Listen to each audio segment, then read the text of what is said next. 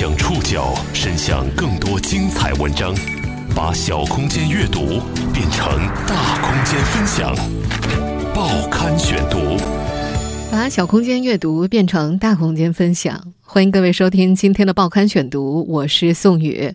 今天为大家选读的文章综合了一读、丁香园、三联生活周刊、南方都市报、中国商报、二十一世纪经济报道的内容，将和大家一起来关注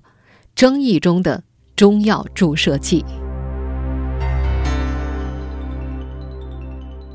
步长制药董事长女儿行贿入学斯坦福事件持续发酵，随着前央视记者王志安的持续炮轰。包括步长制药在内的一众中药注射剂生产商迅速被推至舆论的风口浪尖。作为特殊历史时期的产物，中药注射剂缺乏循证医学证据，已是业界诟病多年的问题。此次风波将对中药注射剂行业带来怎样的影响？中药注射剂的安全性到底如何？报刊选读今天和您一起了解争议中的中药注射剂。在中文社交网络霸屏十多天之后，华人富豪花六百五十万美元送自己的女儿上斯坦福大学的丑闻依然在发酵。大众关注的焦点也从最初的“美国大学也会作弊，有钱人就是好”，转向了富豪本人赵涛以及他背后的企业步长制药。在之前一期的节目当中，我们曾经提到。作为国内中药生产研发的龙头之一，步长制药的四大主力产品是脑心通胶囊、稳心颗粒、丹红注射液和骨红注射液。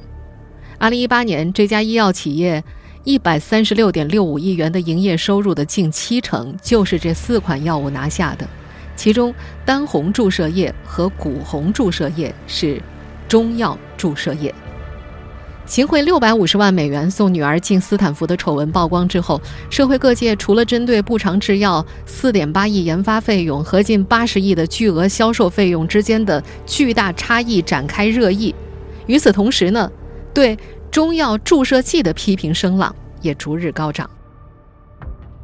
从五月六号开始，微博大 V、前央视记者、资深媒体人王志安连续多天发微博炮轰中药注射液。称其用金钱开道、回扣营销，实际没有任何疗效。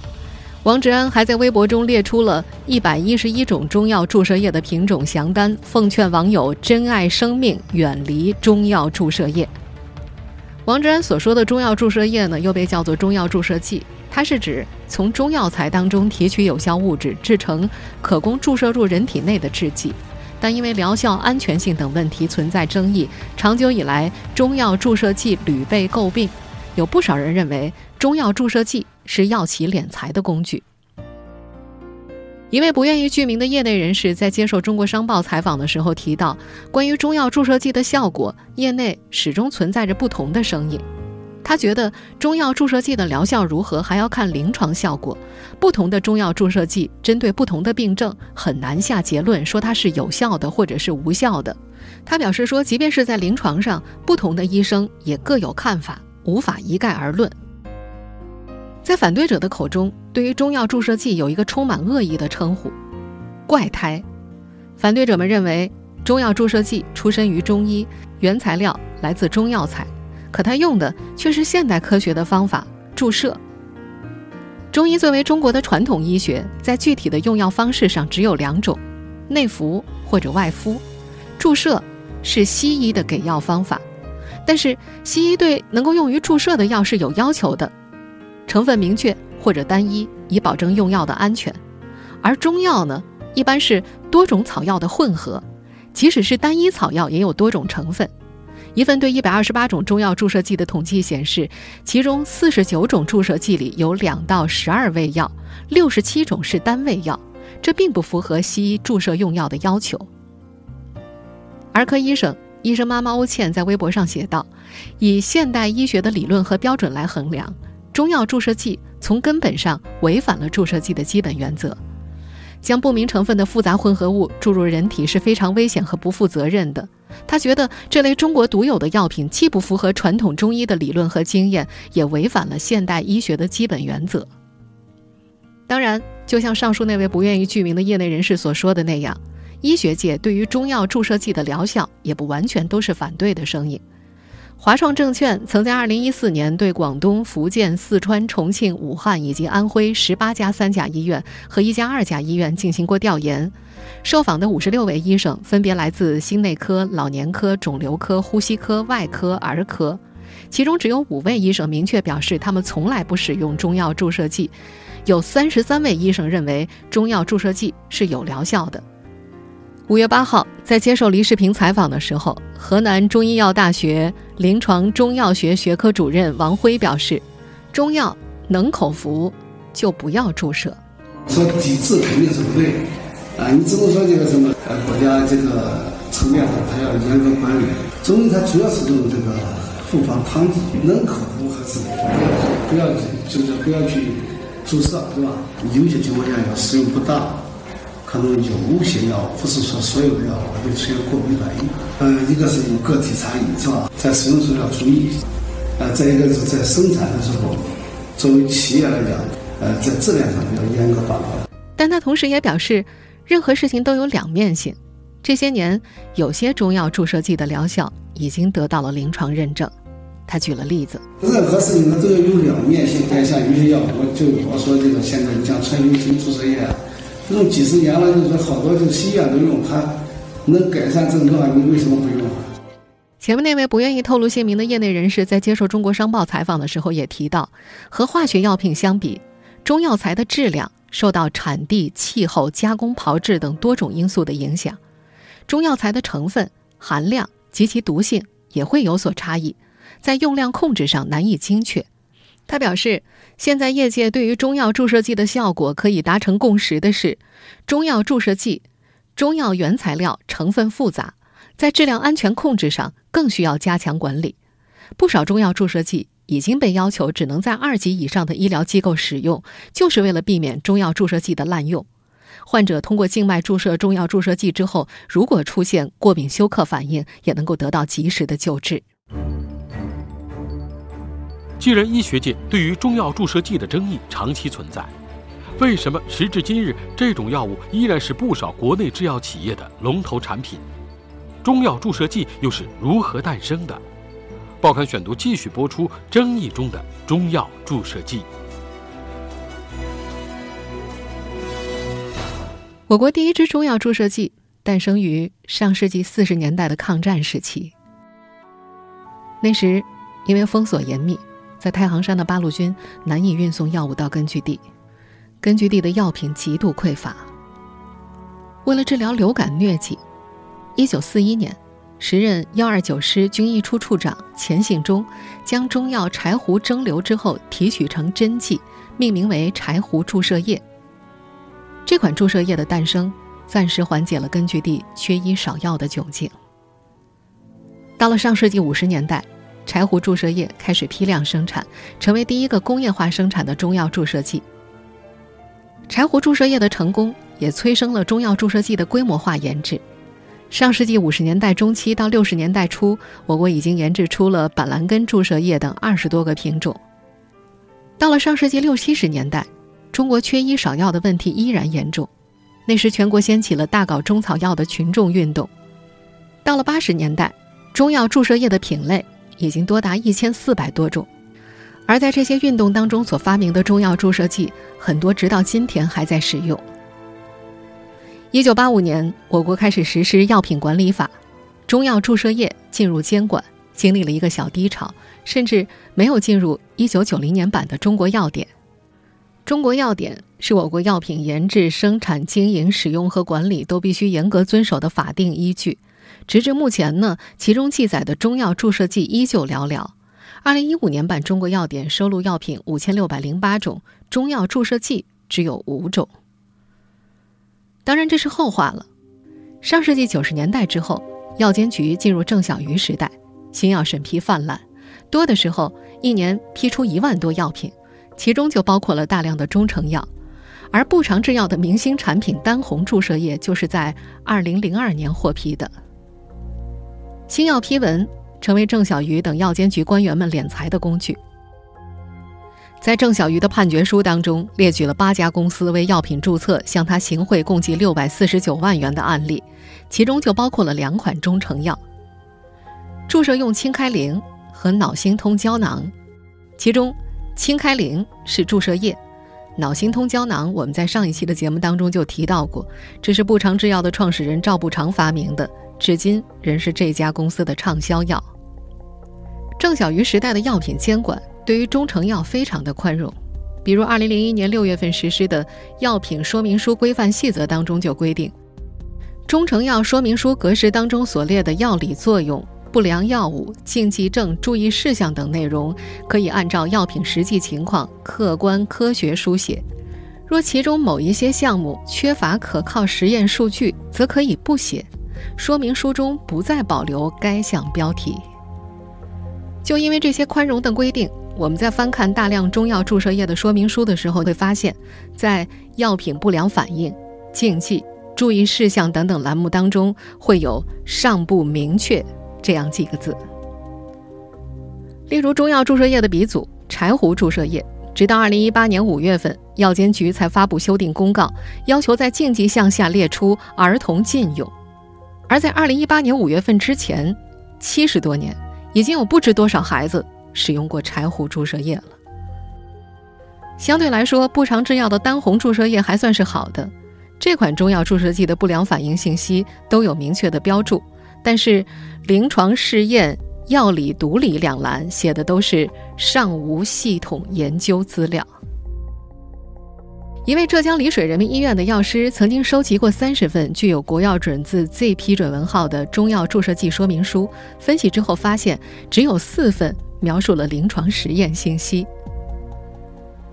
北京大学讲席教授、中枢神经科学领域专家饶毅是中药注射剂比较激烈的反对派。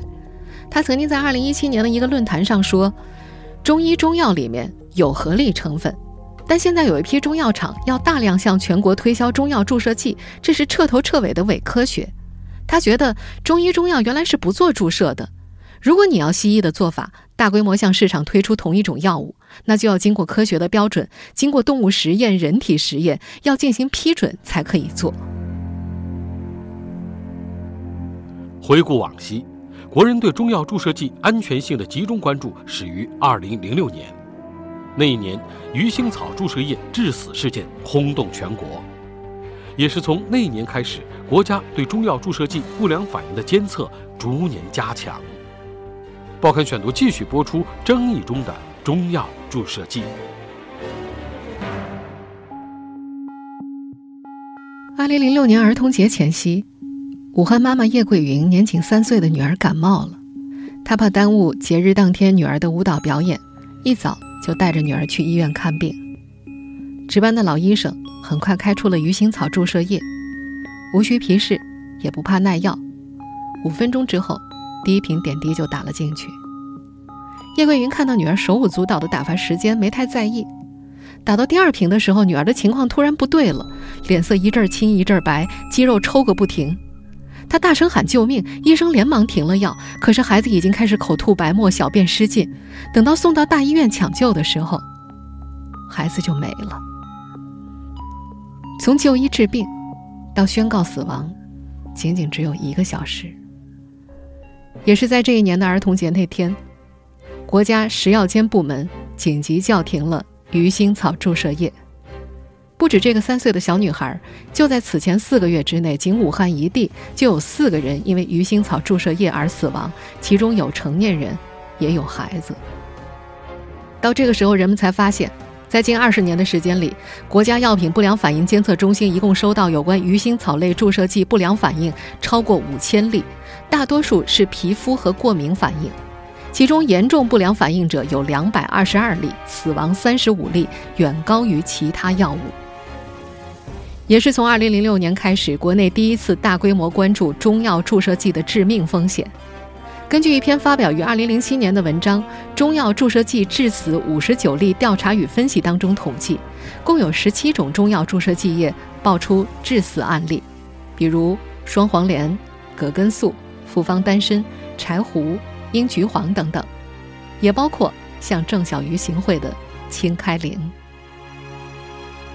此后十数年，刺五加注射液、英菊黄注射液、双黄连注射液、香丹注射液、麦洛宁注射液，还有红花、喜颜平、丹参等多款重要注射液，都曾经因为质量问题发生过聚集性不良反应，它们一度都被停止销售，甚至召回。从统计数据我们可以看出，中药注射剂占据了中成药不良反应的大头。国家药品不良反应监测年度报告二零一四到二零一七当中明确标明了这些数据。二零一四年中成药不良反应案例当中，百分之五十三点四是中药注射剂；二零一五年这个数字是百分之五十一点三，二零一六年是百分之五十三点八。究竟中药注射液出现不良反应会对身体造成哪些影响呢？南方都市报报道说，二零一五年到二零一七年三年的统计数据显示，中药注射剂对于皮肤及其附件的损害占比是最高的。二零一七年从两成上升到百分之三十二，而胃肠伤害从二零一五年的百分之六点二上升到二零一七年的百分之十八点三，翻了三倍之多。当然，在注射剂方面，不止中药注射剂，西药注射剂也容易产生不良反应。国家药品不良反应监测二零一六年度报告就显示，在收到的药品不良反应报告当中，因为注射导致的不良反应占所有不良反应的百分之六十四点七。究其原因，无论中成药还是西药，注射这种给药方式就是容易导致不良反应，因为注射它是绕过了皮肤黏膜等保护屏障，直接把药物注入身体，没有经过缓冲，它本身就是一种风险较高的治疗方式。所以近年来，能口服不肌肉注射，能肌肉注射不静脉输液，已经成为医学界的共识。这些年，针对中药注射剂成分复杂、药效不明、不良反应多等问题，国家相关部门并不是没有动作。这个五月，随着前央视记者王志安的再度开炮。中药注射液的安全性问题已经到了必须给大家一个交代的时候。报刊选读继续播出争议中的中药注射剂。我们前面提到，在巅峰时期，国内有一千四百多种中药注射剂。由于历史及临床原因，到现在为止呢，百分之九十以上的中药注射剂被淘汰了。目前，国内中药注射剂共有一百三十六个品种。两百二十五家生产药厂，九百七十六个批号，市场规模超过一千亿。长久以来，中药注射剂都是非常好卖的中成药，尤其是针对肿瘤、心血管等疾病的时候。二零一八年，广州、重庆、成都、北京等七个重点城市公立医院的中成药数据显示，抗肿瘤中成药当中，注射剂占比百分之四十八点六三，接近半壁江山。中药注射剂的临床运用十分广泛。南方周末二零一八年曾经报道，中国人每年大约有四亿人次使用中药注射剂。有业内人士指出，中药注射剂之所以能够畅销多年，与相关企业给出的无法拒绝的回扣密切相关。这个五月，央视前记者王志安在微博文章当中也炮轰，中药注射液是中国医疗黑幕当中最黑暗的部分。他用金钱开道，用回扣营销，实际上没有任何疗效，反而将患者置身于巨大的安全风险中。他还写道：“医疗界全知道这个事实，但监管部门却沉默不语。我们作为患者，或许无法改变法律，但至少可以自保。我们要大声地向医生说，请不要给我开中药注射液。”王志安的上述说法或许仍有偏颇。但从目前这条微博的转发量来看，毫无疑问已经对广大民众产生了极其大的影响。与之同步，大量患者将会拒绝使用中药注射剂产品，特别是王志安在微博中公示的那一百一十一个品种。在这样的舆论压力之下，有分析人士认为，对于中药注射剂的监管政策、临床使用限制政策，甚至医保支付政策也将进一步趋严。特别是针对中药注射剂上市之后的再评价工作，或许将会加速到来。实际上，这些年针对中药注射剂成分复杂、药效不明、不良反应多等问题，相关部门的监管力度呢，已经在不断升格了。二零一七年。国家版医保目录更新，对三十九个中药注射剂做出了严格的报销使用范围限制，其中二十六个临床常用的大品种均仅限二级以上医疗机构使用。同时，随着国家医改对公立医院控费要求不断升级，各地对临床使用量大但疗效不明确的辅助药物纷纷列出了重点监控清单。除了医保方面的限制，另外从去年五月份起，柴胡、双黄连、丹参、天麻素、清开灵、益气复脉等多款常见的中药注射剂都被要求修订说明书，包括增加不良反应、注意事项、用药禁忌等等。此前尚不明确的内容，尤其强调儿童禁用。但是，针对现有中药注射剂的安全性、有效性和质量可控性的再评价工作，却一直没有提上议事日程。王志安微博炮轰之后，有企业的负责人表示不服，认为一些化药的不良反应实际上比中药注射剂要多呀，而且现在很多中药注射剂的安全事故是因为操作不当引起的。实际上，以往爆出中药注射剂不良反应风波的时候，相关企业负责人总会有类似的反应。有企业全国人大代表、药企董事长在此次风波之后接受《二十一世纪经济报道》采访的时候提到，希望监管部门对中药注射剂的不良反应上报标准更加精细化，不因某地出现某一例不良反应影响整个行业。对中药注射剂安全再评价方面，希望监管部门给予明确规定及结果答复。在国内，关于中药注射剂安全性再评价并不缺乏红头文件。早在2007年，国家药品监督管理局就发布了《中药、天然药物注射剂基本技术要求》。2009年又发布了关于做好中药注射剂安全性再评价工作的通知。到了2017年10月份。中共中央办公厅、国务院办公厅印发的《鼓励药械创新三十六条》当中，要求对已经上市的药品注射剂进行再评价，力争用五到十年左右的时间基本完成。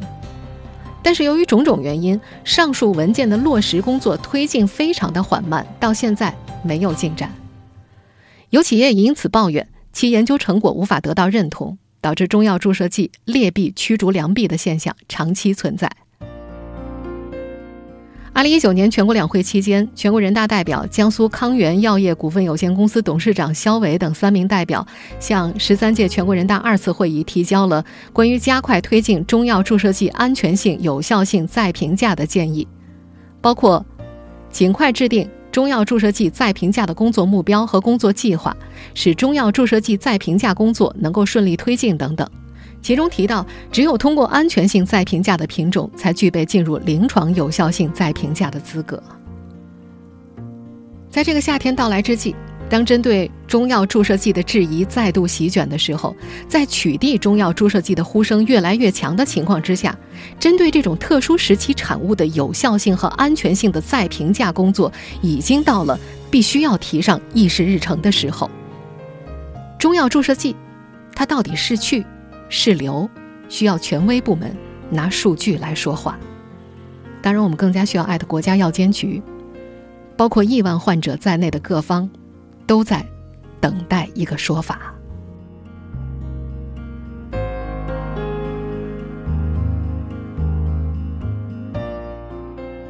听众朋友，以上您收听的是《报刊选读》，争议中的中药注射剂，我是宋宇。感谢各位的收听，今天节目综合了一读、丁香园、三联生活周刊、